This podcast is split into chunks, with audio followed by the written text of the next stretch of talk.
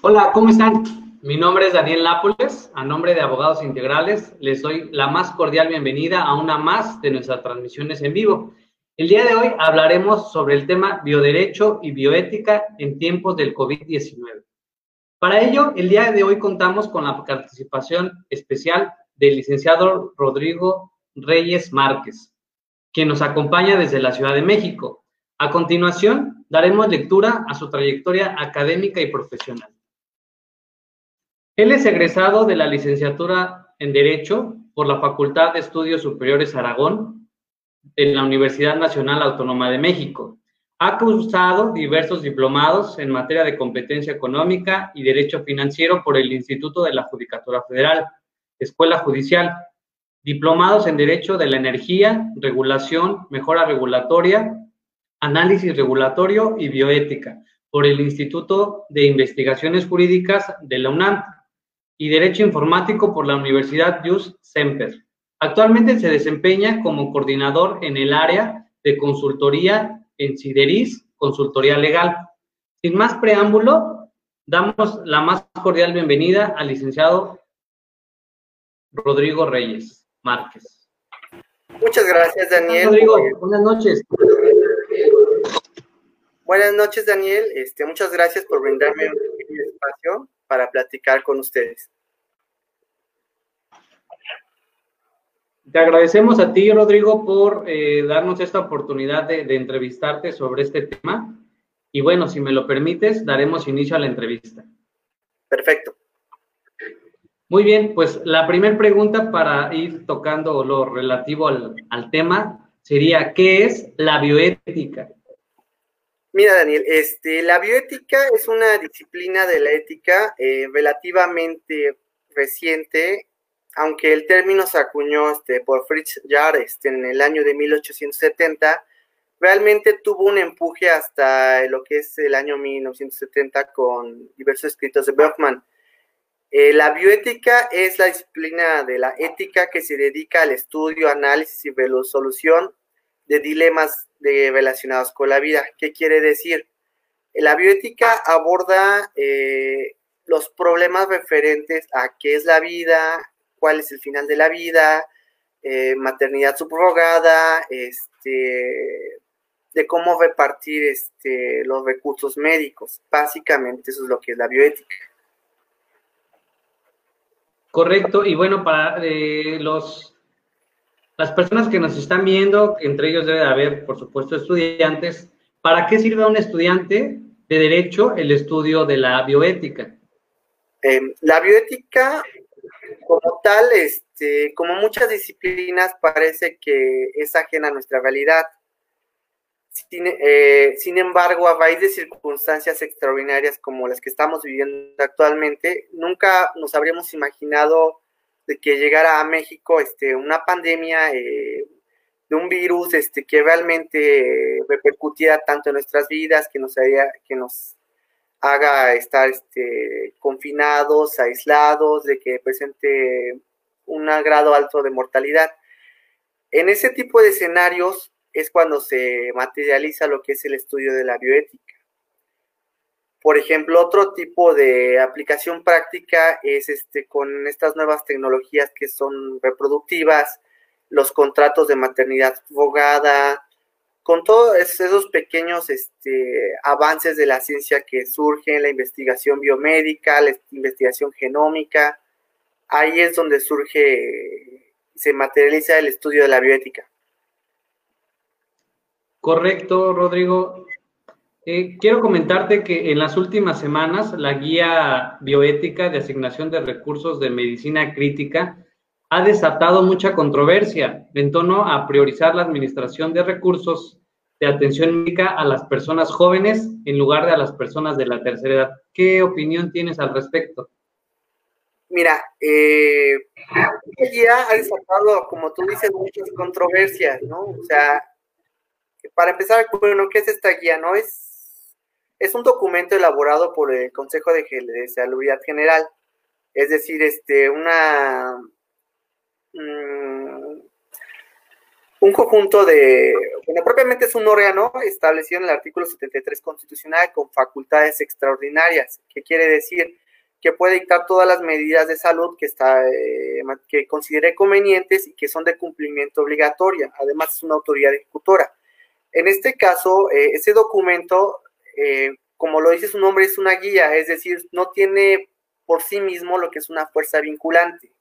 Esto es, este, es un instrumento para orientar a los médicos en los mejores criterios a nivel internacional, la experiencia internacional, para asignar los recursos en caso de que dos o más pacientes necesiten, no sé, un respirador, un cierto medicamento, y no, y por, insuficiencia presupuestal se le pueda vender a estas dos personas. Lo más lo controversial que surgió de esta guía era de que, que en diversos medios este, lo difundió así, era que se priorizaba la vida de los jóvenes sobre la vida de los adultos mayores. Por un lado, o sea, a mí me tocó ver en redes sociales de que diversos colegas, incluso abogados, este, pues ya con mucha experiencia en el ámbito penal, que decían de que, es, realmente era un acto criminal el privar este, a una persona de los recursos que necesita para vivir, eh, para eh, que inclusive lo equiparaban con lo que es un homicidio. Entonces, bueno, los, tengo diversos comentarios al respecto. El principal es de que yo no considero de que se eh, de, hacer los comentarios tan alarmantes de equiparar al homicidio, no. Como tú sabes, o sea, todo sistema de salud, todo gobierno tiene cierta capacidad este, de recursos presupuestales. Inclusive muchos este, estudiosos del tema dicen que si juntaras todo lo que es el Producto Interno Bruto y lo quisieras asignar a una necesidad pública, no podrías este, cumplimentarla al 100%. El dinero nunca va a alcanzar. En estos casos, pues, una vez, lo que es lo que buscan los sistemas de salud. Los sistemas de salud, ante todo, te van a querer este, buscar la, la eficiencia. O sea, buscar los mejor, el mejor, la mejor relación costo-beneficio. En este caso, pues eh, la guía bioética eh, atendió a un principio que es la justicia social, que quiere decir este, que se, la mayor, con la cantidad de recursos que tiene, eh, los recursos médicos, tratar de hacer el mejor resultado posible y llevar este bienestar a todas las personas que se pueda. Se partió desde un principio que es un principio de, principio de asignación en el que constaba de que con base de, de la idea de que de calidad de vida, no sea vivida, o sea, por ejemplo, eh, una persona que tiene una, una que tiene 82 años y contrae este coronavirus, pues puede suponer que realmente pueda salir este avante y pueda eh, tener un nivel de vida aceptable, pueda sobrevivir. Pues, pero sin embargo se consideró de la, este, la sobrevida que podría tener, digamos, esa persona de 82 años realmente podría vivir cuánto más, ¿no? 84, 80, llegar a 85. A veces esto suena muy frío, pero sin embargo, eh, realmente el criterio que se utilizó para establecer esa guía bioética es un criterio, un criterio aceptado dentro de, del estudio de la bioética. Aparte, mira, eh, la forma de hay que ver este cómo, cuál es la naturaleza de ese instrumento, ¿no? O sea, como el nombre lo indica, es una guía. ¿Qué quiere decir esto? Que su cumplimiento no es obligatorio. Tal es incluso que, pues para que surtiera efectos vinculantes, tú sabes que tendrá que ser publicada en el diario oficial de la federación. Simplemente fue, fue publicada en la página del proyecto de la Comisión Nacional de Bioética y Consejo General de Salubridad. Entonces, como tal, no tenía una fuerza vinculante. Aparte, eh, eh, bueno, lo ya visto desde la teoría del derecho, pues una guía que es, este, para qué es un conjunto de reglas, ¿no? ¿Y para qué te sirven las reglas? O sea, visto desde, por ejemplo, a mí me gusta mucho un libro que se llama Las reglas y el derecho, me parece, de una autora española que se llama Ángeles Rodenas, que te habla acerca de un poquito de que reconstruye lo que es el positivismo presuntivo y te quiere decir que para qué sirven las reglas. Y realmente llega a la conclusión de que las reglas te sirven para ahorrar tiempo, o sea, para decidir rápido. En el caso de los médicos, o sea, que son médicos tratantes y que tienen que definir designar una o priorizar este los recursos, tienen que hacer en un tiempo récord realmente, porque ahora sí, como el dicho popular, una decisión tomada a destiempo es una decisión mal tomada. La gente se va a morir si no deciden a tiempo. Entonces, este tipo de guías lo que hace es tomar este, una decisión en base de heurísticos. O sea, los médicos tienen información no más completa, o sea, tienen que decidir con uno o dos exámenes y la información y historia clínica que tengan al momento. Por eso es muy importante que los médicos tratantes cuenten con este tipo de guías. Sin embargo, eh, también, o sea, visto desde el punto de vista de un servidor público, de un médico, o sea, lo que tú buscas es evitar la responsabilidad de toda administrativa, penal, ¿no? Entonces, ¿qué es lo que haces? Te sujetas a lo que te diga o tu superior jerárquico, jerárquico inmediato o a lo que te diga un instrumento normativo. Por eso la utilidad de las guías. Correcto. Eh, en razón a lo anterior y a lo que nos ha estado comentando, ¿hasta qué punto eh, debe respetarse la autonomía de una persona para decidir cuestiones personales que inciden en la sociedad en el caso del COVID-19? ¿Qué nos puedes decir al respecto? Mira, es, es, un tema bastante controvertido. O sea, yo, por ejemplo, esta situación la vivo a diario cuando salgo de mi casa, ¿no? Yo como individuo eh, me quiero proteger de, del COVID, ¿no? 19 y dentro de mi ámbito de competencia, pues yo lo hago. O sea, uso tapabocas, puedo salir con careta, puedo cambiarme la ropa, cambiarme los zapatos, o sea, tomar muchas este, medidas, eh, bueno, muchas medidas tenientes a cuidar mi salud. Pero la demás gente, pues no lo hace. Muchas de las veces incluso llegan a estornudarte la cara y esto es real. Eh, Así es. Entonces, pues mira, como tú sabes, o sea, los eh, todas las personas tenemos autonomía, somos autónomos, pero hay que diferenciar muy bien de que no somos de ninguna manera soberanos. ¿A qué me refiero? O sea, cuando digo que somos autónomos, me refiero a la capacidad de autonormarnos, autodeterminarnos, pero esta capacidad tiene un límite. O sea, yo puedo decidir, por ejemplo, hoy me quiero vestir todo de amarillo supongamos. Y eso de ninguna manera va a afectar a la colectividad o va a afectar de otra manera, por lo tanto yo puedo hacerlo. Pero si mi acción, aunque parezca que yo la realizo totalmente, y, pero afecto a alguien, pues se encuentra un límite. O sea, la autonomía es autonormarse, pero encuentra un límite con los demás. Por el contrario, lo que es la soberanía, de que tú eres un ente soberano, o sea, tú no convives si quieres con nadie, no te influye nadie sobre ti y tú no tienes que influir y tú no influyes sobre nadie.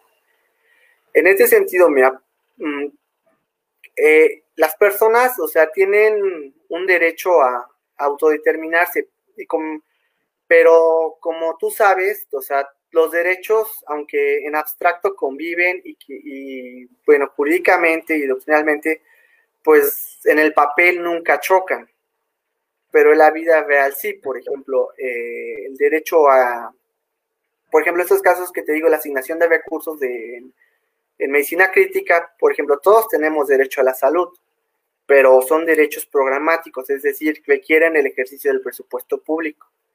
Entonces, yo tengo el derecho a que me asignen ese respirador, en dado caso de que yo llegue a, a caer en terapia intensiva pero también otra persona lo tiene. Entonces, esa situación que antes era en abstracto se materializa y es donde se tienen que hacer una ponderación de derechos. Correcto, un tema muy interesante eh, y abundante, ¿no? Por cierto. Finalmente, eh, me gustaría hacerte esta pregunta para, para cerrar este, este tema eh, insisto, muy interesante y tan abundante, ¿no? Eh, ¿El interés público o general debe prevalecer sobre la autonomía de una persona? Pues mira, Daniel, no siempre, no creo que siempre deba prevalecer. incluso, como lo decía Robert Alexi, este, los principios son mandatos de optimización. ¿Esto qué quiere decir? Que deben de tratar de cumplimentarse lo más posible. No siempre se van a cumplir dos principios que entren en colisión. Muchas de las veces uno se va a complementar en un 80%, otro en 20%, pero para esto se tiene que llegar a un razonamiento y a una justificación. Incluso, por ejemplo, me llega a la mente este, una bonita explicación acerca del, interés este, público que hacía en, en un libro Ferber McGregor, que te decía, haciendo referencia a esto que, a otra jurisprudencia, a una jurisprudencia que dice que no porque diga una ley que es de interés público realmente lo es, se tienen que cumplir ciertos este, requisitos, ¿no? Cierto panorama. Y él ponía, por ejemplo, decía eh, que a un particular le quieren expropiar su casa para construir sobre ese terreno una escuela secundaria. Y él decía, pues en principio pareciera de que pues es de interés público construir una escuela, ¿no? Se contribuye a, la educación pública, ese derecho a la educación que tienen todos los educandos en esa zona. Sin embargo, ponía en consideración de que tal vez en esa zona ya haya tres escuelas y ese derecho a la educación ya esté cumplimentado y el perjuicio que se le fuera a causar a ese particular que se le fuera a expropiar, pues iba a ser mayor que el beneficio que iba a obtener la sociedad con la, con la, con la, con, con la construcción de esa escuela. Yo considero que debe analizarse caso por caso. Para poder llegar a una conclusión en específico, entonces. Correcto. Eh, han surgido algunas preguntas aquí en el chat si respecto al tema que has abordado, si me lo permites, pasaremos a la etapa de preguntas y respuestas de las personas que nos están siguiendo en esa transmisión y que tienen algunas inquietudes. Sí.